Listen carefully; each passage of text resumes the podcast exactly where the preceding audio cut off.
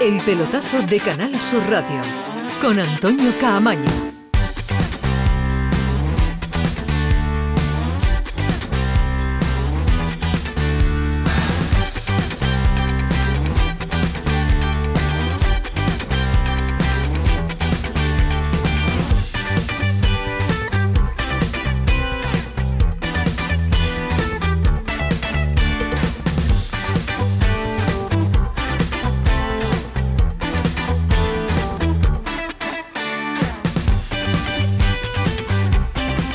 ¿Qué tal? Buenas noches. Ya estamos aquí a las 11 y 5 de la noche los del pelotazo. Qué largo se nos ha hecho el verano, qué de menos hemos echado a nuestra audiencia, a nuestros oyentes, esta sintonía, esta hora de hacer un programa de deportes con el resumen de todo lo que ha sucedido en, una, en las jornadas. Pero Hemos tenido también eh, mucha información a lo largo de todo el día en esta casa, en Canal Sur Radio, con eh, diversos programas, así que no hemos parado tampoco.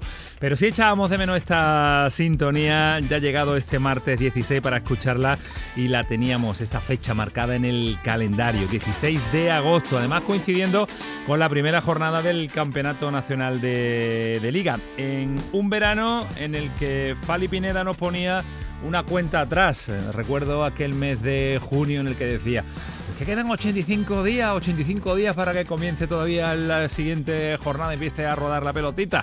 Pues ochenta y tantos días después estamos aquí también nosotros los del pelotazo. En un año largo, en un año que va a ser eh, diferente para los profesionales del fútbol con un mundial de por medio y también va a ser diferente para los eh, que informamos al respecto porque se va a cortar la liga durante un mes, un mes y algo y vamos a tener que pues eh, también nosotros dedicarnos a llevarles hasta donde se encuentren el mundial de fútbol de Qatar, este mundial del año 2022. Y les advertimos que estamos también nosotros en pretemporada, iremos entrenando poco a poco y queremos cogiendo la forma necesaria para ir incorporando también a, los nuestros, a los habituales y a los no habituales, porque también eh, nos gusta ir al mercado de fichajes, también nos gusta mm, renovar, también nos gusta ampliar contratos, también nos gusta pues eh, incrementar el nivel. Es difícil y muy complicado el nivel de este programa, pero lo vamos a intentar, a ver si les gusta eh, a nuestros oyentes a lo largo de esta nueva aventura en la temporada 22-23.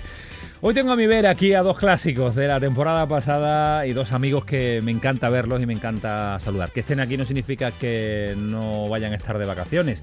Que no estén aquí no significa que, o que no saludemos a determinados compañeros no significa que no vayan a venir próximamente. Así que vamos a mantener la incógnita a lo largo de los próximos días.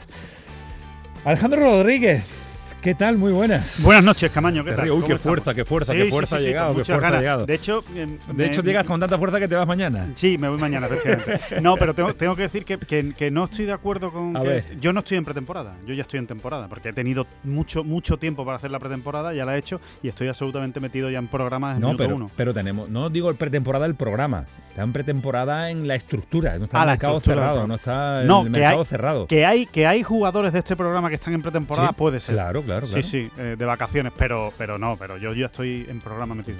programa, yo, estoy ya en jornada 5. Para mí ya mm. esto es la jornada 5 de, liga, pero pero bueno que sí, con muchas ganas, ¿no? ¿Qué tal tu verano? Y con muchas ganas.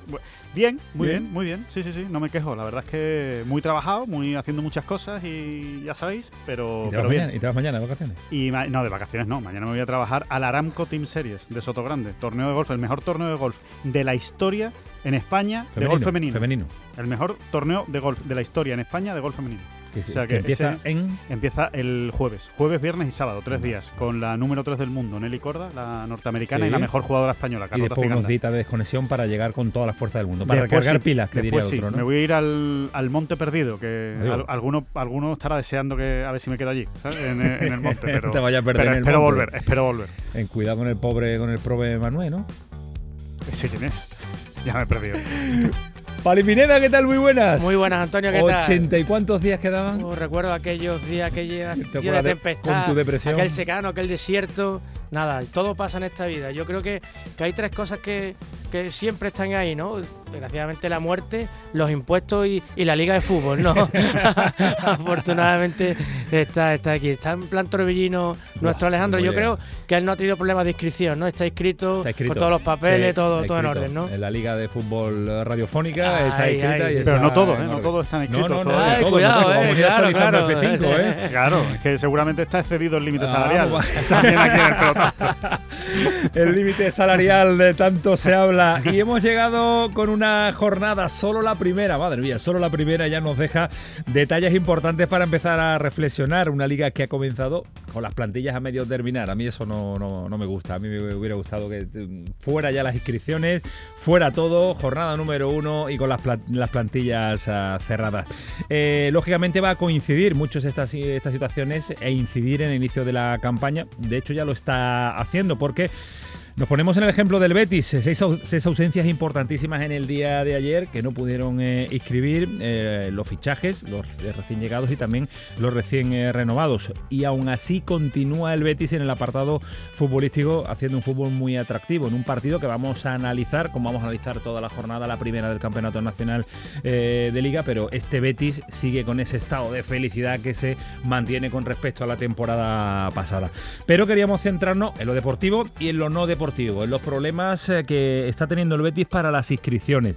Ahora en un ratito nos va a contar ese informe detallado y exhaustivo que ha preparado Alejandro Rodríguez de la situación real del eh, conjunto verde y blanco. Pero por delante vaya un detalle y una preocupación o no, Alejandro.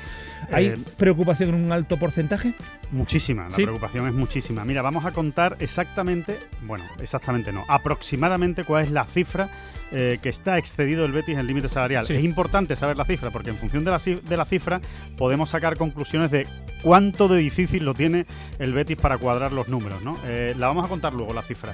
Vamos a contar eh, exactamente las opciones que tiene el Betis para, para, cubrir, arreglar la situación, para, cubrir, para arreglar la situación, para cubrir esa masa salarial, ese límite salarial y por lo tanto poder inscribir a los jugadores. Y vamos a contar incluso el orden que ya ha dado Pellegrini de inscripción de jugadores. Es decir, de los seis que no están inscritos, él ya ha dicho este primero, este segundo, este tercero, este cuarto y el sexto, si no queda más remedio, que sea este.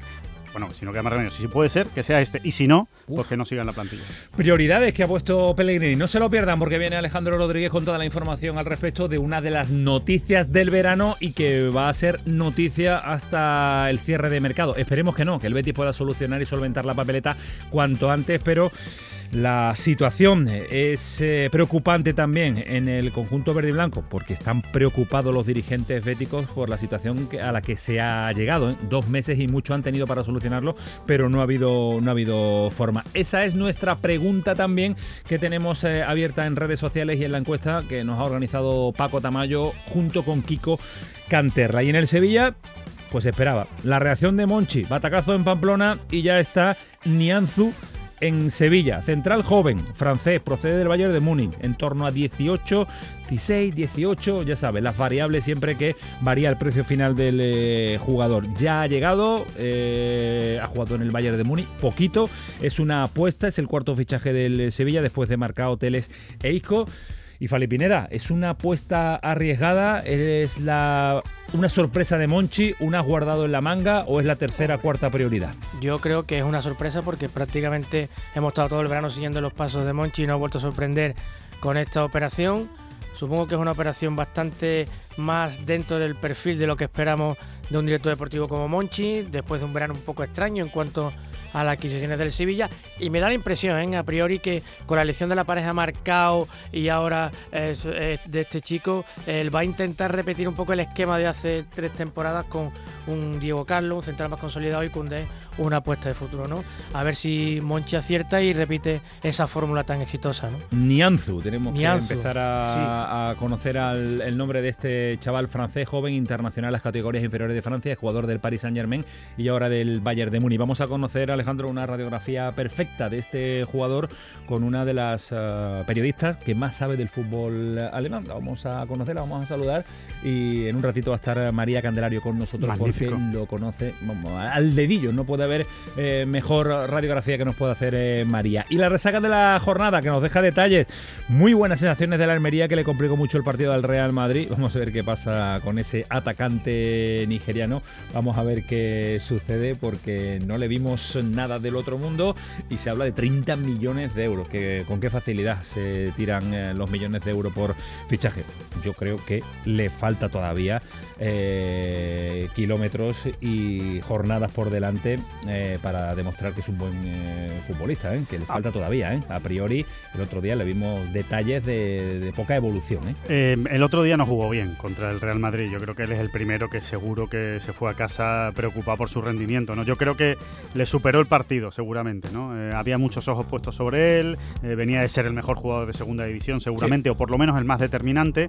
Y, y desde luego ante el Madrid se le vio torpón, o sea, como si la situación le superara, fallando controles, pierna dura, ¿no? Lo que suele decir cuando un juego está con pierna dura que, parece que no, que, no le, que no le van las piernas, ¿no? Que no le responden, le fallaba los controles, no estaba nunca en situación, muy superado por Nacho la verdad es que, bueno, que tiene que mejorar. Yo lo achaco más a los nervios, al nivel, porque el nivel lo ha demostrado en segunda división y no hay tanta diferencia final. De momento, Sadik continúa en el Almería y Sadik eh, está en dinámica de primer equipo. perdona que también con ciertos problemas con la, inscripción de algunos de sus futbolistas. No le aceptó la Liga de Fútbol Profesional la palanca que tenían preparada, pero parece que no va a haber mayor problema. Eh, el Cádiz sí que nos deja sensaciones preocupantes, pero bueno, estamos en la primera jornada, la plantilla tiene que incorporar a jugadores, lo quiere Sergio eh, González, el entrenador. La verdad que los dos nombres que están encima de la mesa es Antonio Blanco, cedido por el Real Madrid, un cordobés con mucha calidad, ya debutó en Copa del Rey, pero a lo mejor pues no es eh, los fichajes, esos top que necesita el Cádiz junto con Dani Gómez, un jugador del Levante goleador que en el Tenerife hizo una buena campaña, también canterano del Real Madrid, pero a priori no son dos jugadores que te puedan variar eh, las sensaciones que dejó el Cádiz en la primera jornada. Y el Granada sí, el Granada se le nota que hay ahí profundidad de plantilla, poderío de plantilla en solo una jornada. Es muy precipitado, es pronto, pero sí vamos a analizar también la situación del Málaga y del Granada. Cali Arena, que diría el clásico en la segunda división del fútbol español. Y en el Mundial de Atletismo, la sevillana Maribel Pérez acaba de terminar sexta clasificada en ese campeonato del mundo de atletismo, en su especialidad los 100 metros lisos que se disputa en Múnich. Campeonato de Europa. Europeo. De Europa, de Europa, europeo. Europeo, europeo, Ya quiero yo ampliar al campeonato del mundo. Hombre, ya si se mete en una, en una, final de un mundial, es para para hacerle un monumento. Ahí está, ahí está, Maribel. ¿eh? En Andalucía. Bueno, pues seguro que se, se lo haremos. Aquí está el pelotazo, señores. 11 y 16. Que está Miguel Alba. Miguel, que estamos por la tarde, que estamos por la noche. Es que no para. Está en plena forma. Así que no ha hecho pretemporada Miguel Alba. Como tampoco la ha hecho Kiko Canterla. Que vamos a estar hasta las 12 de la noche en el pelotazo. Comenzamos. Vámonos que nos vamos. El pelotazo de Canal Sur Radio. Con Antonio Caamaño.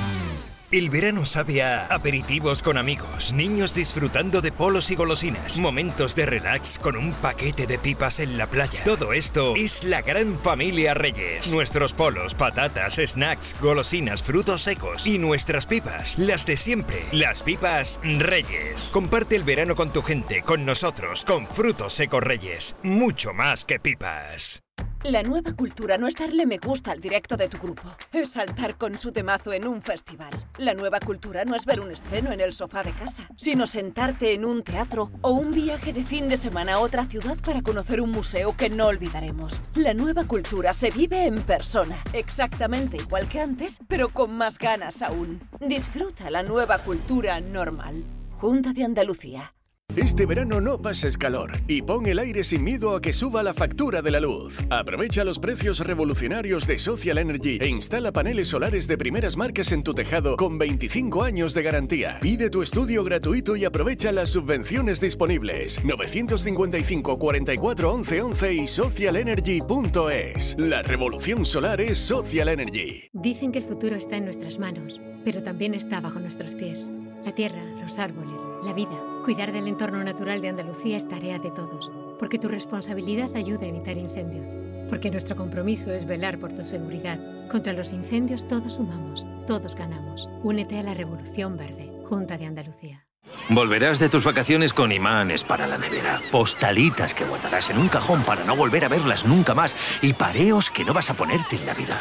¿Y de verdad vas a volver sin tu cupón extra de Navidad de la 11? Estas vacaciones no te olvides de comprar tu cupón extra de Navidad de la 11. Ya está a la venta con 75 premios de 400.000 euros y más de 910.000 cupones premiados. Compra ahora tu cupón extra de Navidad de la 11. A todos los que jugáis a la 11, bien jugado. Juega responsablemente y solo si eres mayor de edad.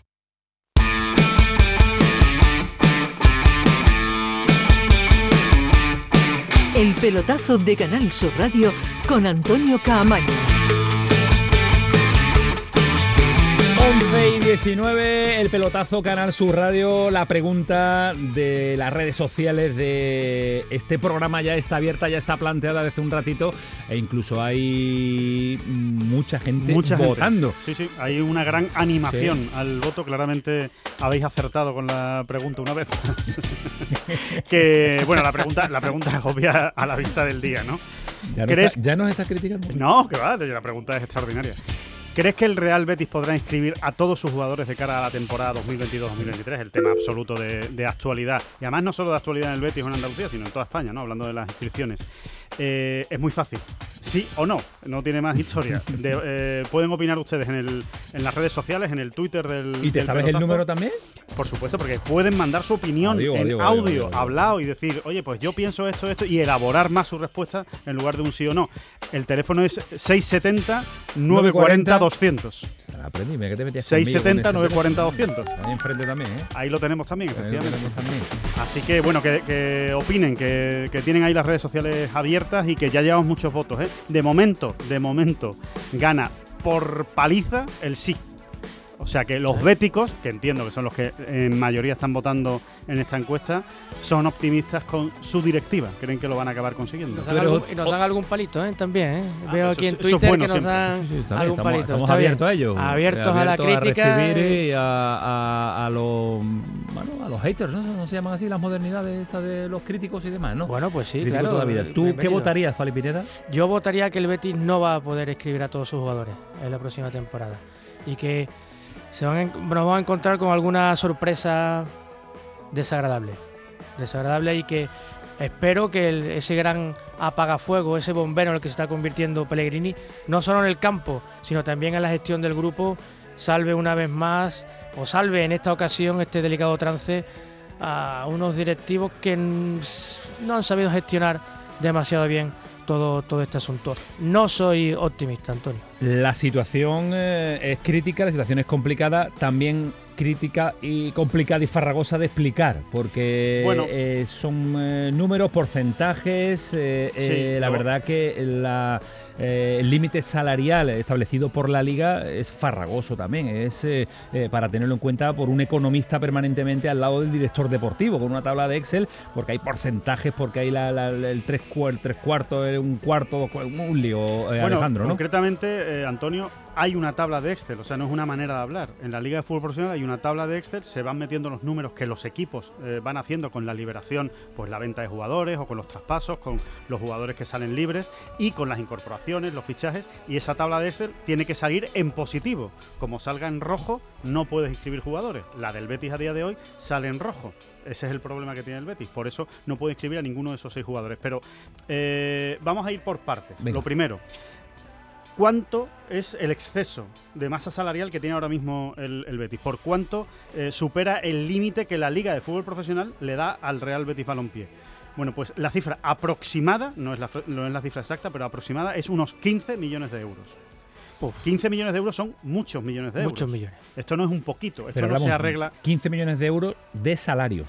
De salarios. o sea, el límite excedido del Betis es 15 millones de euros. 15 millones de euros, ya digo, es una cifra importante para tratar de enjugarla, que es lo que tiene que hacer el Betis de aquí al 31 de agosto para inscribir a los seis jugadores. Si vas reduciendo esos 15 millones, irán eh, pudiendo inscribir a algunos. Sea, pues si baja de esos 15, a lo mejor pueden inscribir a Luis Felipe, a lo mejor a Luis Enrique, pero vamos a ver si se quitan esos 15 millones para poder inscribir a todos. Esa es la gran dificultad, ¿no? Quitarse los 15 millones. Esto es una deuda eh, bueno, un exceso de masa salarial, no es una deuda, es un exceso de masa salarial que se viene arrastrando desde 2019, como muy, bien explicaba el amigo Fali Pineda esta mañana en la, en la jugada. ¿no? Eh, se viene arrastrando desde 2019, que primero con el tema de la pandemia, la Liga de Fútbol Profesional decidió mirar para otro lado y permitir a los equipos que tuvieran ese exceso en el límite salarial y después con CVC el año pasado, con esa venta de los derechos anticipada de derechos de televisión, pues también pudieron corregir esa situación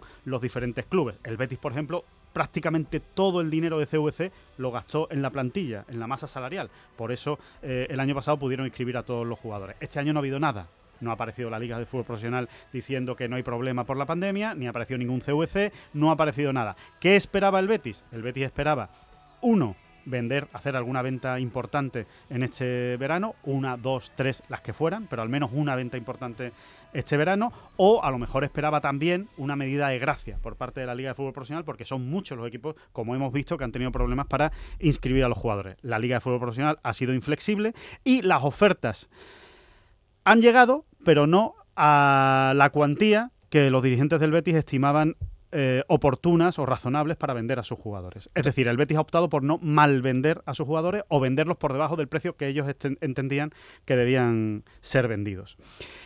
Uno de los, de los problemas que ha tenido el Betis, que lo han tenido todos los equipos eh, españoles, pero en este caso el Betis, porque eh, recuerdo que cuando nos fuimos de vacaciones hablábamos de quién puede salir en el Betis. Guido Rodríguez, puede salir Fekir, pueden salir Borja Iglesias, ¿no? Hablábamos de ese tipo de jugadores. Se confiaba mucho en el Betis en la Premier League.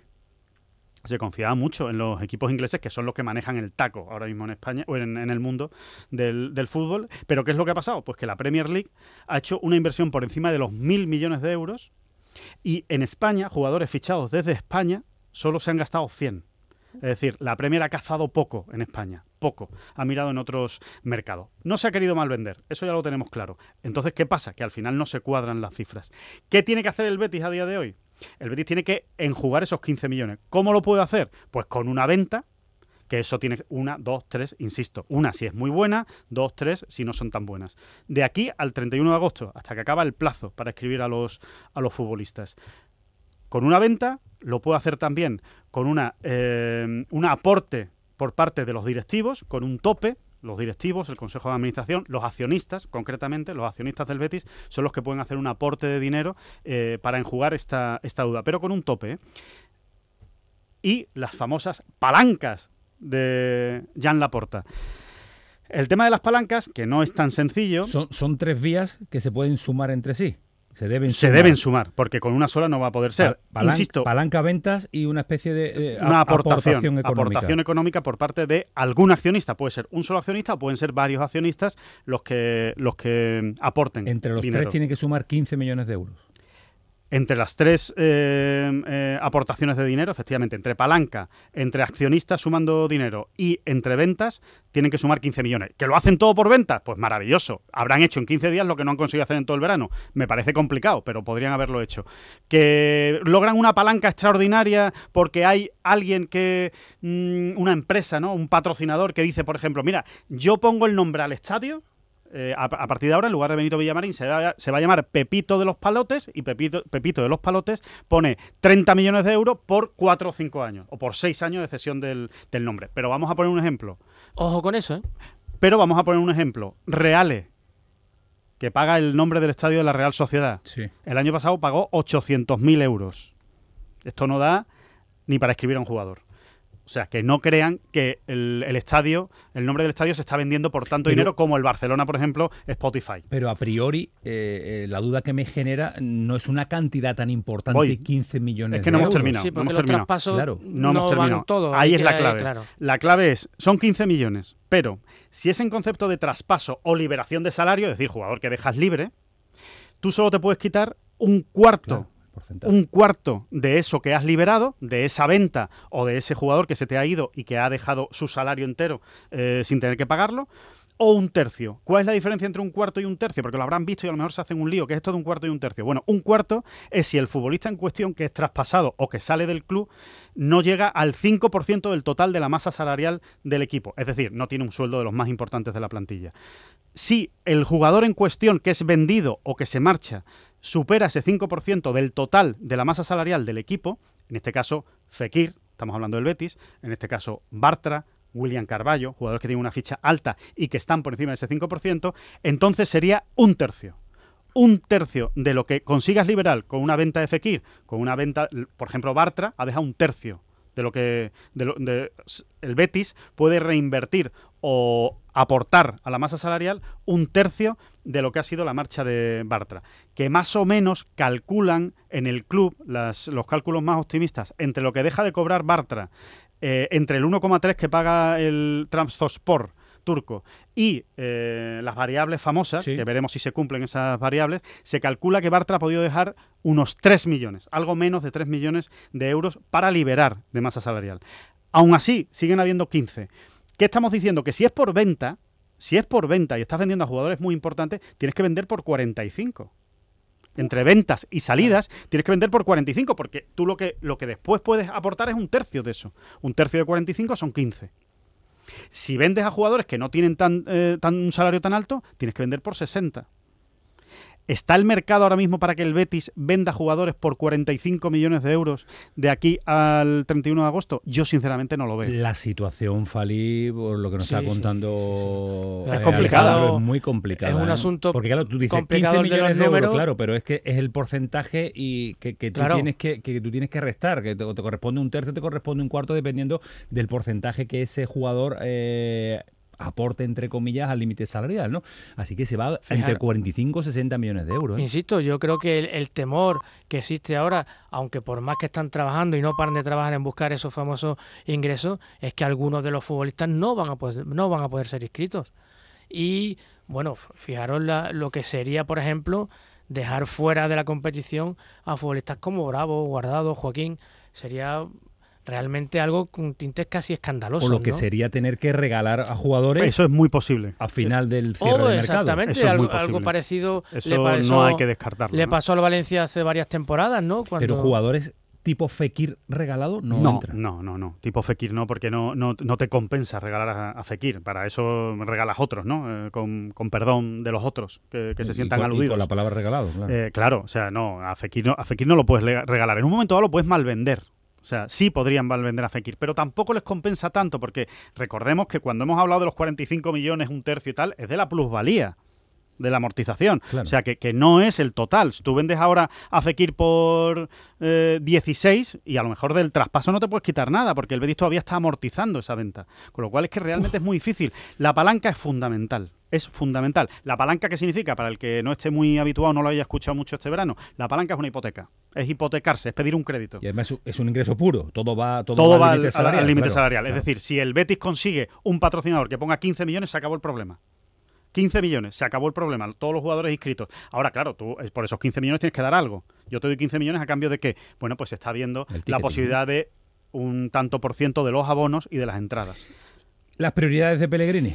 Claro, ahora entra el, terreno deportivo, ¿no? Que yo creo que esto es muy, esto es muy importante. Eh, como hemos dicho, hay seis jugadores, ¿no? En el Betis que ahora mismo eh, están sin inscribir. Evidentemente se, se van a ir inscribiendo en orden eh, preferente para el entrenador. Eso es lógico. De hecho, a lo mejor hay algo que es una, cosa que a lo mejor la gente no lo sabe.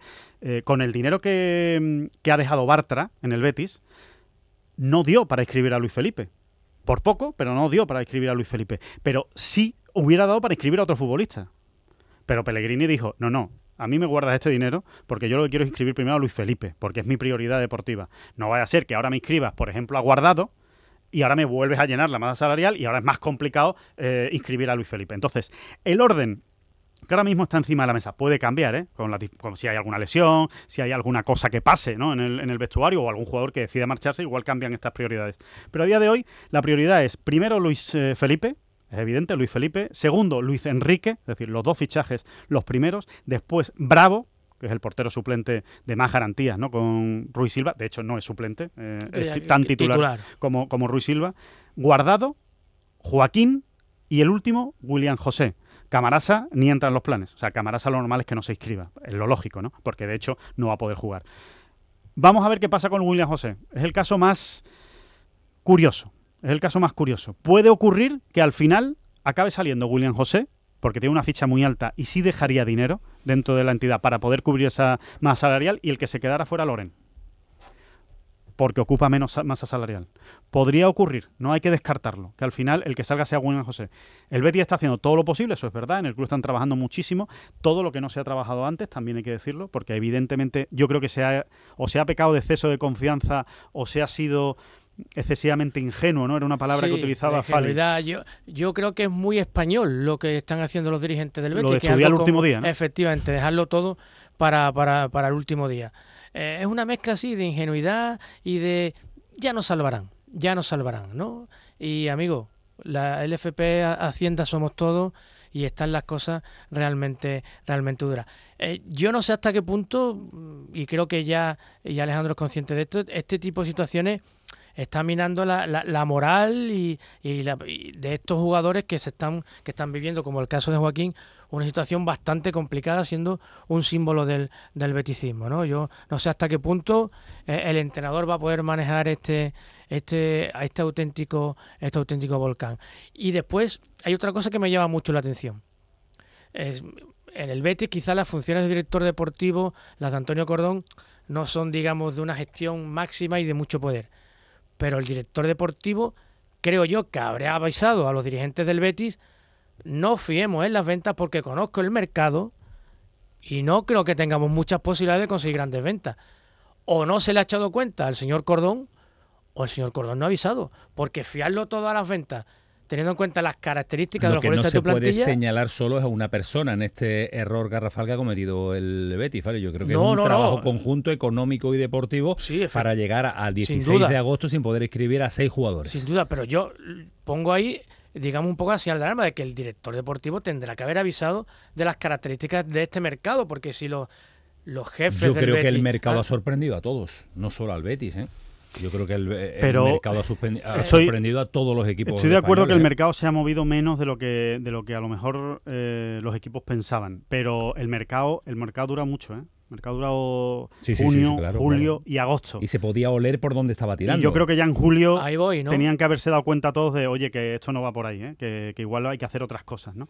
Entonces, eh, Vamos a ver lo que ocurre, pero evidentemente hay preocupación, hay mucha preocupación en el Betis. No se sabe a día de hoy eh, si el sábado va a poder estar, el sábado es el siguiente partido del, del Betis. Vamos a ver si, si va a poder eh, tener algún inscrito más, si van a estar los seis, si van a estar tres, si van a estar cuatro, no se sabe. De aquí al, sábado es imposible. Y después de, mm, recordemos que quedan hasta el 31 de, de agosto. Es decir, se está trabajando, se está trabajando ahora mismo a contrarreloj en esta, en esta situación. Hay que decir que hay otra posibilidad. Hay otra posibilidad que ya han empezado a hablar con algunos jugadores, que es el pago en diferido de sus contratos. ¿Qué significa? ¿Que se van a bajar el sueldo? No, no significa que se van a bajar el sueldo, sino que la cantidad estipulada que tenían para cobrar este año se la reducen. Y la cobran dentro en el último año de contrato, por ejemplo. O el año que viene. O el año que viene. año que viene. aumentan la masa salarial del año que viene. Correcto. Efectivamente. A la espera, a la espera de Lo de siempre. Es una huida, una huida hacia adelante. Huida hacia adelante. Ya, pero si no quedan más remedio, pues eh, es una posibilidad. Lo han hablado con algunos jugadores y, por ejemplo, Luis Felipe ya le ha dicho al club que no que no que no está en contra de esa medida. O sea, que, podría aceptar la posibilidad de un pago en Y un último apunte, sí, que, cuando tú das tantas señales de debilidad económica en el mercado, ¿quién te va a comprar a buen precio? Si sabes que estás pilladísimo. Claro. Eh, lo que es una pena es que el Betis en lo deportivo va como un auténtico tiro, ahora lo analizamos, pero en lo institucional es verdad que el error es garrafal y la situación se torna complicada con el paso de las jornadas, tal y como nos acabas de explicar y contar a Alejandro Rodríguez, con todo el lujo de detalle, con números encima de la mesa de cuál es la situación económica real del conjunto verde y blanco, con las inscripciones y con el límite salarial. A Pellegrini se le preguntaba si sabía eh, qué explicación le ha dado el club al respecto. Conversaciones que yo tenga internamente con el club no me corresponde hacerla externa, así que ya dije, yo me preocupo de la, de la cancha, con los jugadores que estamos, siempre digo que los objetivos tienen que estar de acuerdo a la realidad. También los aficionados en nuestro 679 40 200 acaban de mandar eh, un mensaje para, bueno, eh, también eh, entendiendo y explicando la, la, situación que por la que atraviesa el Betis y se manifiestan nuestros oyentes en Canal Sur en el pelotazo. Hola, buenas noches a toda la audiencia y comentaristas del Canal Sur. A la respuesta de que si el Betty va, lo veo complicado, vamos, un no, lo veo muy complicado, por la gestión del señor Catalán y el señor Laro. Por lo demás, por supuesto no hay que recordar que Pellegrini si hace este milagro grande, este milagro, porque el año pasado por lo menos, más o menos tenía unos mimbres, unos jugadores, pero este año cortito. Si hace el milagro, con cuatro competiciones que tenemos que jugar, que ya va a ser difícil, no, no lo sé yo. Soy Ernesto de Huelva, muchísimas gracias y buenas noches. Y pues señor Aro y Catalán, váyanse ya, por favor, váyanse ya del Betis. Bueno, pues Ernesto de, de Huelvas, que antepone también la situación económica del club, que es muy importante, al último torneo y trofeo ganado por el, por el Betis. Si el Betis no hubiera ganado la Copa, ¿eh? no, ni 3-0 ayer. ¿eh? a eso vamos, en un titular. ¿Te gustó el Betis, vale? Me encantó, ¿no? Me encantó. Es cierto que el partido se le puso muy de cara pronto, pero bueno, eso hay que ganárselo en el campo y ahí no hay problema. Ahí Pellegrini los tiene a todos metidos en la película y sobre todo con la facilidad que tiene este hombre que ya lo demostró en el Málaga, lo recuerdo perfectamente en aquella época, de superar el clima de adversidad, de mantenerlo a todos unidos y el equipo sigue rindiendo, sigue jugando y sigue mostrando un nivel futbolístico altísimo. Consigue hacer una burbuja, ¿no? Sí. Perfectamente. Consigue aislar al equipo de todo lo que hay alrededor. En ese aspecto un poco clemente, ¿no? no en el sentido Salvando las distancias. muy Ancelotti. Muy Ancelotti. Sí, no, yo que me den a mí, no, yo os protejo, ¿no? Y ese ese mensaje cala cala en el vestuario, ¿no? Yo creo que es una gran noticia, eh, aunque sea de perogrullo decirlo, los dos goles de Juanmi. Que Juan Mía haya empezado exactamente igual que empezó el año pasado la temporada, porque es un jugador, a mí es que me gusta mucho Juanmi, me parece que es un, que es un gran goleador, es un, es un jugador que el gol le corre por las venas.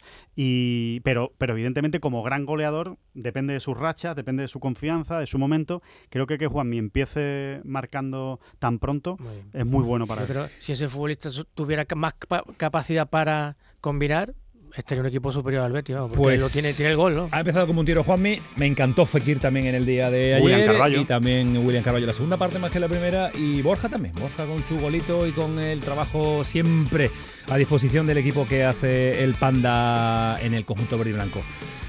Hemos dedicado mucho tiempo al Betis, cierto, pero había que explicar la situación. Ha quedado claro, creo que no se ha explicado en ningún otro medio con la claridad que lo acabamos de hacer nosotros aquí en el pelotazo que lo ha explicado Alejandro Rodríguez. Está colgado también en las redes sociales la explicación económica al dedillo y de prioridades de Pellegrini con respecto a las inscripciones. 12 menos 20, nos quedan 20 minutos, vamos a hablar del Sevilla, la última incorporación, del Granada, del Almería y nuestros equipos también de segunda división. El pelotazo gana su radio. El pelotazo de Canal Sur Radio. Canal Sur Radio. Sevilla. Yo ya no pago por mi consumo y digo chao, digo chao, digo chao, chao, chao, a tú lo mismo. Vente conmigo, nuestro petróleo es el sol. Leques fotovoltaicas Dimarsa y despreocúpate de la factura de la luz. Dimarsa.es ¿Se ha averiado tu termo eléctrico o calentador y no sabes dónde encontrar recambio para repararlo? La Casa del Termo tiene un amplio surtido en recambios de todas las marcas originales de agua caliente, calefacción y energía solar. Y no solo puedes adquirir tu recambio, sino también reemplazar tu calentador o termo eléctrico por uno nuevo. Estamos en Polígono La Negrilla, calle Enciclopedia 32. Contacta con nosotros en el 600 04 84 o en ventas arroba lacasadeltermo.es. Que nadie te diga lo que puedes o no puedes hacer con tu cuerpo. Recuerda, solo tú sabes lo que necesita. Y en Horizon Clinics, si quieres, cuidamos de él. Equipo experto e innovador en cirugía plástica y medicina estética. Estamos en calle Miño 10, Sevilla. Contáctanos en Instagram arroba horizon barra baja clinics o en nuestra web horizonclinics.es. Horizon Clinics, cuidamos de ti. ¿No conoces todavía Canal Sur Podcast? Descubre nuestra nueva plataforma digital de contenidos especializados, exclusivos, de producción propia, como La Guardilla Vienesa. Un viaje a la mente de algunos de los compositores más transgresores de la historia de la música clásica. Desde Austria, con el violinista andaluz Juan Velázquez. Canal Sur Podcast. La tuya. Ya está ahí el niño del vecino con la pelotita. ¿Pero qué dices, Yuyu? Si ese niño es un figura, ese va a ser un crack. ¡Un crack! La que es una crack es mi mujer, que llamó a Hogar Solar, pusimos las placas solares y ahorramos tela en la factura de la luz. Vaya pelotazo, ¿no? Pelotazo le daba yo al padre del niño. Llama al 955 31 80 80. Hogar Solar, la luz que te ayuda a ahorrar. La nueva cultura no es darle me gusta al directo de tu grupo, es saltar con su temazo en un festival. La nueva cultura no es ver un estreno en el sofá de casa, sino sentarte en un teatro o un viaje de fin de semana a otra ciudad para conocer un museo que no olvidaremos. La nueva cultura se vive en persona, exactamente igual que antes, pero con más ganas aún. Disfruta la nueva cultura normal. Junta de Andalucía. Este verano hay algo que va a brillar más que el sol tu sonrisa. Porque solo este mes en Vitaldent, con cualquier tratamiento, te llevas de regalo un blanqueamiento dental. Este verano presume de sonrisa Vitaldent. Pide tu cita ya en el 900 101 001 y ven. Dicen que el futuro está en nuestras manos, pero también está bajo nuestros pies. La tierra, los árboles, la vida. Cuidar del entorno natural de Andalucía es tarea de todos, porque tu responsabilidad ayuda a evitar incendios porque nuestro compromiso es velar por tu seguridad. Contra los incendios todos sumamos, todos ganamos. Únete a la Revolución Verde, Junta de Andalucía.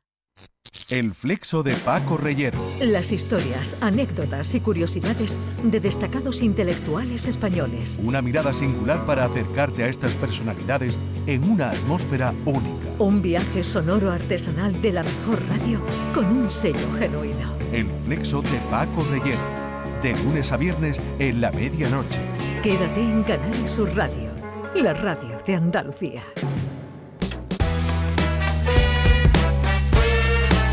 El pelotazo de Canal Sur Radio con Antonio Caamaño.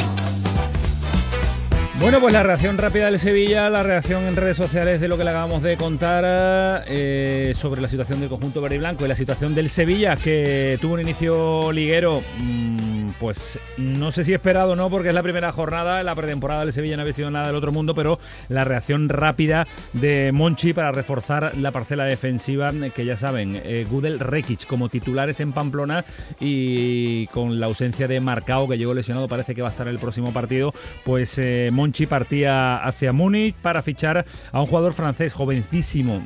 Hablan, comparan, ya saben que después tiene que salir como tiene que salir con Condé. Vamos a ver si es eh, el 80 o 90% de lo bueno que salió otro jugador francés. Eh, tenemos a María Candelario con nosotros en este programa es un auténtico placer porque es una especialista tremenda, la mejor periodista eh, en cuanto a conocimiento del fútbol alemán. Es verdad que la trayectoria de Nianzu, no sé si se dice bien, eh, pues es cortita en el fútbol alemán, dos temporadas en el Bayern de, de Múnich. María, ¿qué tal? Buenas noches. Halo, Bruce, muy buenas noches, Antonio. qué bien, qué buen acento, qué buen acento alemán. Eh, ¿Cómo lo decimos primero? Eh, Nianzú. Nianzú. Eh, así, así le hemos dicho eh, en, Alemania, o sea.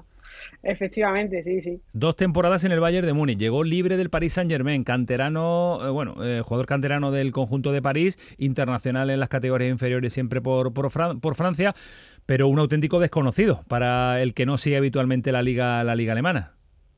Sí, efectivamente, dos temporadas, bueno, hace dos años que llegó al Bayern y ha disputado, pues no han llegado ni a 600 minutos con, la entidad bávara. La verdad que es un central joven, que tiene mucha proyección, eh, que tiene mucho poderío físico, es un central alto, porque mide un metro noventa y uno, o sea, es alto. También es versátil, puede jugar tanto de central diestro como zurdo. Y además, otra particularidad que tiene es que puede jugar de pivote. De hecho, en el Bayern ha disputado en tres ocasiones en esa posición. O sea, estaba en el rol de pivote. Solo yo le pondría un, pero, una pega, y es que no es un central muy rápido. Entonces, eso eh, en Múnich eh, pues le, le causó que, cometiera algún que otro error y por eso pues se ha convertido en el quinto central del equipo, porque el, el Valle es un equipo que defiende con los centrales eh, muy, o sea, muy hacia arriba, que no tiene un bloque bajo, no tiene eh, no tiene un equipo con, líneas juntas y entonces sufre mucho en carrera hacia atrás. Eso es quizás lo, que tenga que mejorar Nianzú, pero desde luego es un central con muchísima proyección y yo creo que, en el Sevilla eh, le puede ir bien, o sea, con minutos, con confianza y sobre todo eh, la forma de jugar que tiene el Sevilla con, las líneas más juntas, eh, yo creo que puede funcionar. María, eh, se habla de entre 16 y 20 millones de euros. Es cierto que el Bayern de Múnich no vende barato, pero para lo desconocido que es el jugador, es cierto que también los centrales están muy, muy cotizados. Nos parece una cantidad un tanto alta. Sí, la verdad que el mercado es, es una locura hoy en día por cualquier jugador. Te piden un pastonazo. Eh, yo creo que, el Bayern eh, lo vende bien, se reserva la opción de, recompra, también el, pues un tanto por ciento en, futura venta. Eh, no se quiere desprender del todo de él porque, o sea, fue una apuesta de futuro que, bueno, que no se ha acabado de adaptar a Alemania pero que con esta salida al Sevilla, pues veremos, veremos qué, sucede con él. Pero yo creo que, bueno, que el jugador ha demostrado mucho en, categorías inferiores con la selección francesa, sobre todo, también en el Paris Saint Germain, que salió libre y cuando salió libre al Bayern lo querían varios equipos top europeos, o sea que, que algo tiene, algo tiene y yo creo que, que en Sevilla lo puede demostrar. ¿Os convence lo que nos cuenta María, Fali, Alejandro? Mm, sí, por supuesto, y, sobre todo viene a recalcar algo que me parece muy interesante, que es lo complicado que es, que es ser central en un equipo grande. Es en el Madrid y en este caso el Bayern, un equipo que juega tan adelantado, claro, pedirle también a un jugador tan joven colocación, rapidez y contundencia, claro, al final el Bayern se acaba gastando 70 millones de euros en Delight, ¿no? Por ejemplo, de, de la Juve. En el Sevilla yo creo que será creo que será otra otra historia no a mí me parece que si no es rápido bueno seguramente el Sevilla tendrá fórmulas para para arroparlo. Lo que veo es que tampoco me da la impresión de que Marcado sea excesivamente rápido en fin, bueno. Dos centrales lentos en el Sevilla, tampoco es muy lento Gudel, tampoco Requi, no, no, está teniendo mucha rapidez en la pareja de centrales. ¿eh? dos centrales rápidos. claro. Porque Cundé y Diego Carlos eran dos centrales son rápidos. Dos bichos, eran dos balas, ¿no? Entonces vamos a ver cómo se acostumbran al, al, sistema y un centro del campo que ahora mismo el centro del campo del Sevilla no es el más potente de, de primera división más físicamente. ¿no? Eh, más joven, es verdad que Fernando es una máquina, pero Fernando tiene la edad que tiene, ¿no? O sea que eh, a mí me, me, no sé, no, no, no, lo conozco, no lo he visto, con lo cual no, no voy a opinar sobre su rendimiento, pero si realmente no es rápido, me parece un hándicap, ¿no? Para una liga como, como la española. Simplemente dos matices respecto a la operación. Em, el Sevilla se hace con un 75% del, del jugador, por 16 millones de, euros aproximadamente, y el Bayern, como comentaba María, se guarda una opción de recompra, porque sigue pensando en decir que, puede, el jugador puede, que eh, puede, explotar en Que puede explotar y puede, y puede aprovecharlo el Bayern de Múnich, que es poco habitual también que deje salir a jugadores jóvenes, y ha sido una operación muy rápida que se ha cerrado en 24-48 horas porque iba a Monchi a Múnich y ha venido de vuelta con el, con el jugador. María, un auténtico placer y muchas gracias por atendernos. El placer es mío, un abrazo Cuídate y mucho. que vaya todo bien. Cuídate mucho. Muchas gracias. Eh, pues ya está el Sevilla aquí. ¿Os dejó preocupado la situación? Ya está el, nuevo fichaje aquí, es el cuarto. ¿Os dejó preocupado el Sevilla la primera jornada de liga? A mí sí, a mí no me gustó nada. Y yo creo que la gran pregunta que nos hacíamos al final de la pasada temporada si lo que le ocurrió en la segunda vuelta era tendencia o era algo accidental, a mí cada vez más va pareciendo que es una tendencia. Sí. Que, sin embargo, creo que Lopetegui, a pesar de las muchas críticas que damos, todavía creo que puede ser capaz de, de variarla. Lopetegui y lo que llegue, ¿eh? porque es fundamental que futbolistas como Isco, como Deji, como los centrales den un rendimiento inmediato. A 31 de agosto podremos, o 1 de septiembre podremos ponerle una nota definitiva a Monchi. A día de hoy, a 15 cierre de mercado, eh, ¿qué nota le pondrías, Alejandro?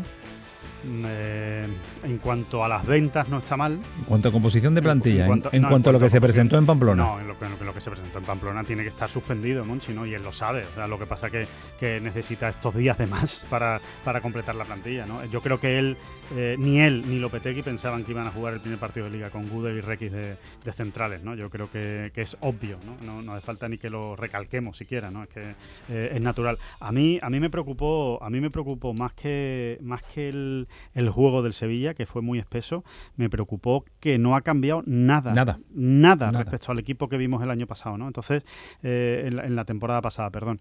Mm, no sé, yo, yo recuerdo todavía esa, esa sentada, ¿os acordáis, no? De Lopetegui y Monchi, tienen que sentarse, tienen que hablar, tiene que cambiar cosas Monchi, tiene que cambiar cosas Lopetegui. No han cambiado nada ninguno de los dos. Monchi lo que le ha traído es, bueno, ha traído, ha traído a Marcao, ha traído a Cianzu, pero, pero son jugadores que vamos a ver si demuestran el nivel de los otros centrales, que yo creo que no, ¿no? Es imposible, pero es que la pareja de centrales del Sevilla era una barbaridad, ¿no? Y Lopetegui, desde luego, el estilo de juego, la forma de juego del Sevilla en el primer partido contra los Asuna fue exactamente igual que a finales de la temporada pasada. Y yo creo que así, con ese ritmo de juego, con esa circulación de balón y con ese, con ese estilo de, de fútbol, el Sevilla lo va a tener muy complicado. Yo creo de verdad que se va a tener que amarrar a Isco. Vamos a ver, Isco y si el mejor Isco lo hemos visto o podemos ver a un buen Isco vistiendo la camiseta yo creo que del, un de Sevilla. Yo es creo un pedazo de jugador. Vamos a ver yo creo que vamos a volver a ver su mejor versión. Vamos a ver si quiere, si quiere volver a ser futbolista porque lleva tres temporadas también eh, tirándola, tirándola por tierra. A mí me sorprendió la Almería. Yo esperaba una Almería todavía que le faltaba o que le faltaría un poquito más, pero la verdad que el, el debut en primera, el Real Madrid, el ambiente eh, en el estadio, pues todo el mundo se, se enganchó y vimos una Almería que a mí personalmente me sorprendió positivamente. Tuvimos de comentarista José María Salmerón, al míster, eh, y lo tenemos aquí ahora para hacer un análisis también un poquito a posteriori con el partido ya pasado, pero satisfechos no fuimos nosotros. No sé cómo se fue, cómo se fue José María Salmerón. José María, ¿qué tal? Buenas noches. Hola, buenas noches. Bienvenidos a, al pelotazo. Muchas gracias por atendernos, mister. Muchas gracias a vosotros. ¿Qué sensaciones eh, te dejó este Almería todavía en composición? Porque no está en ninguna de las plantillas cerradas y la de Almería tampoco. Bueno, pensando que, está en composición, que, hay muchos jugadores todavía con, esta nueva que, modernidad que, tenemos este año de, las inscripciones de, muchos jugadores, que de muchos clubes que todavía no se han hecho y Almería tiene pues todos los refuerzos y tres o cuatro jugadores que, que renovaron y que no pudieron jugar pues bueno, fue un partido fantástico para, lo que es la ciudad de Almería. Al final eh, creo que, se fue todo el mundo satisfecho porque realmente pues eh, estar ahí ganándole 1-0 a todo un Real Madrid, aguantarle pues durante mucho tiempo y pues yo creo que, se fueron muy satisfechos, ¿no? Y al final pues hay que quedarse con las cosas buenas, eh, ir mejorando en todos los aspectos, tanto en defensa como en ataque, y, bueno, pues que los jugadores, que los refuerzos que, que, tienen o que están en la inscripción y algunos más, pues vayan viniendo y, al final pues el gran objetivo de la Almería obviamente es el año que viene en Primera División. Eh, es verdad que mm, le falta todavía incorporaciones, va a haber movimientos, no sabemos qué va a pasar con, eh, con Sadique, eh, pero puede marcar mucho la salida o no de Sadique de cara a lo que a lo que sea este Almería definitivamente, ¿no, Mister? Sí, obviamente Sadik ya el año pasado fue un jugador muy importante para la Almería, de hecho pues se notaba mucho cuando, cuando no jugaba, es un jugador que, que no solo es un delantero que, puede marcar gol, sino que trabaja, que es el primer jugador eh, que empieza a defender, que empieza a apretar y, bueno, pues es un jugador muy importante para Almería. Obviamente está en el mercado, llevamos todo el mes eh, suponiendo que va a salir, pero de hecho, bueno, pues tampoco se esperaba que el primer partido jugara, sino y, estaba ahí. Vamos a ver, porque lo mejor para Almería es que Sadí se, se quede. Lo mejor, la verdad es que sí. Eh, esperaremos a ver lo que sucede, porque obviamente pues, pues buscarán lo que es mejor y si, si tiene que ir, pues obviamente pues tendrán que venir refuerzos importantes para que esta Almería pues, pueda cumplir su objetivo. Ojalá pueda cumplir el objetivo, que va a ser un año para todos complicado, ¿eh? cada uno con su respectivo, con su respectivo objetivo. ¿eh? ¿eh? Mister, que charlaremos con más tranquilidad a lo largo de toda la, de toda la temporada y que, ha sido, y que es un auténtico placer tenerle en esta casa. Cuando quieras, el placer es mío. hasta luego. Salmerón, José María Salmerón. A mí me gustó, ¿eh? Almería. A mí, me, gustó. Me pareció un equipo serio, me pareció que, sabe a lo que juega. Eh, me gustó. Ahora, después hay que tener suerte y hay que empezar a sumar pronto, ¿eh? porque si no se te va haciendo bola la temporada, sobre todo para un equipo recién ascendido. Pero bueno, Ramazzani ese me pareció un espectáculo. Buenísimo. Un espectáculo. Una bala. Una bala. Es, muy rápido. y eso, el fútbol actual. ¿Te gustó el Cádiz, Fali? No. No. No, no me gustó. no me gustó. Lamentablemente no. Pero bueno, lo que pasa es que, el Cádiz tiene una capacidad para, sufrir y para sobrevivir que tampoco estoy excesivamente preocupado. Es el primer partido de liga y seguro que ese equipo eh, mejorará y será, será más competitivo. Lo vi, no sé, esa imagen de alguna de esa etapa ya con la Cervera, eh, esa etapa final, un equipo sin, sin ninguna capacidad para, para crear peligro y con debilidad atrás.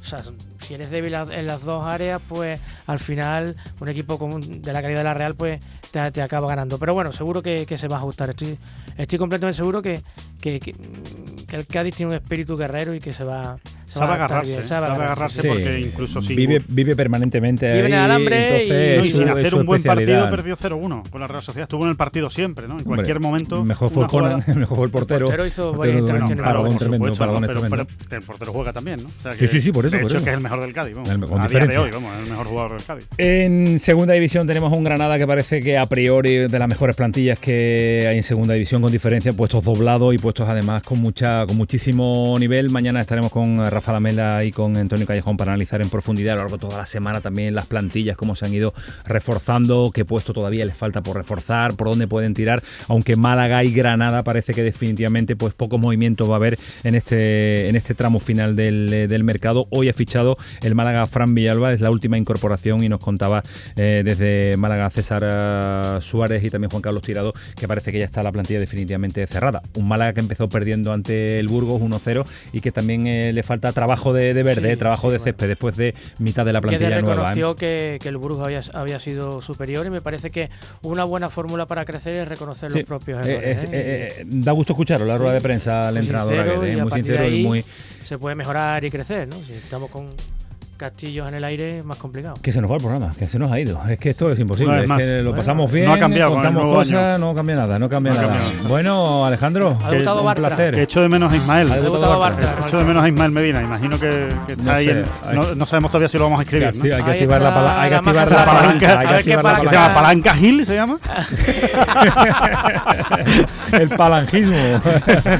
Disfruta, pásalo bien, hablamos. Bueno, la vamos hablando. Ahí vamos a Vale, tú y yo ya hemos terminado las vacaciones. Nada, Aquí estamos a a piñón. tope. Mañana más. Mañana más. Muchas gracias por estar con nosotros en este primer eh, programa. Que nada de pretemporada, que estamos en plena forma y que continuaremos mañana en el pelotazo en Calar su radio. Que pasen una buena noche, que disfruten. Adiós, hasta luego.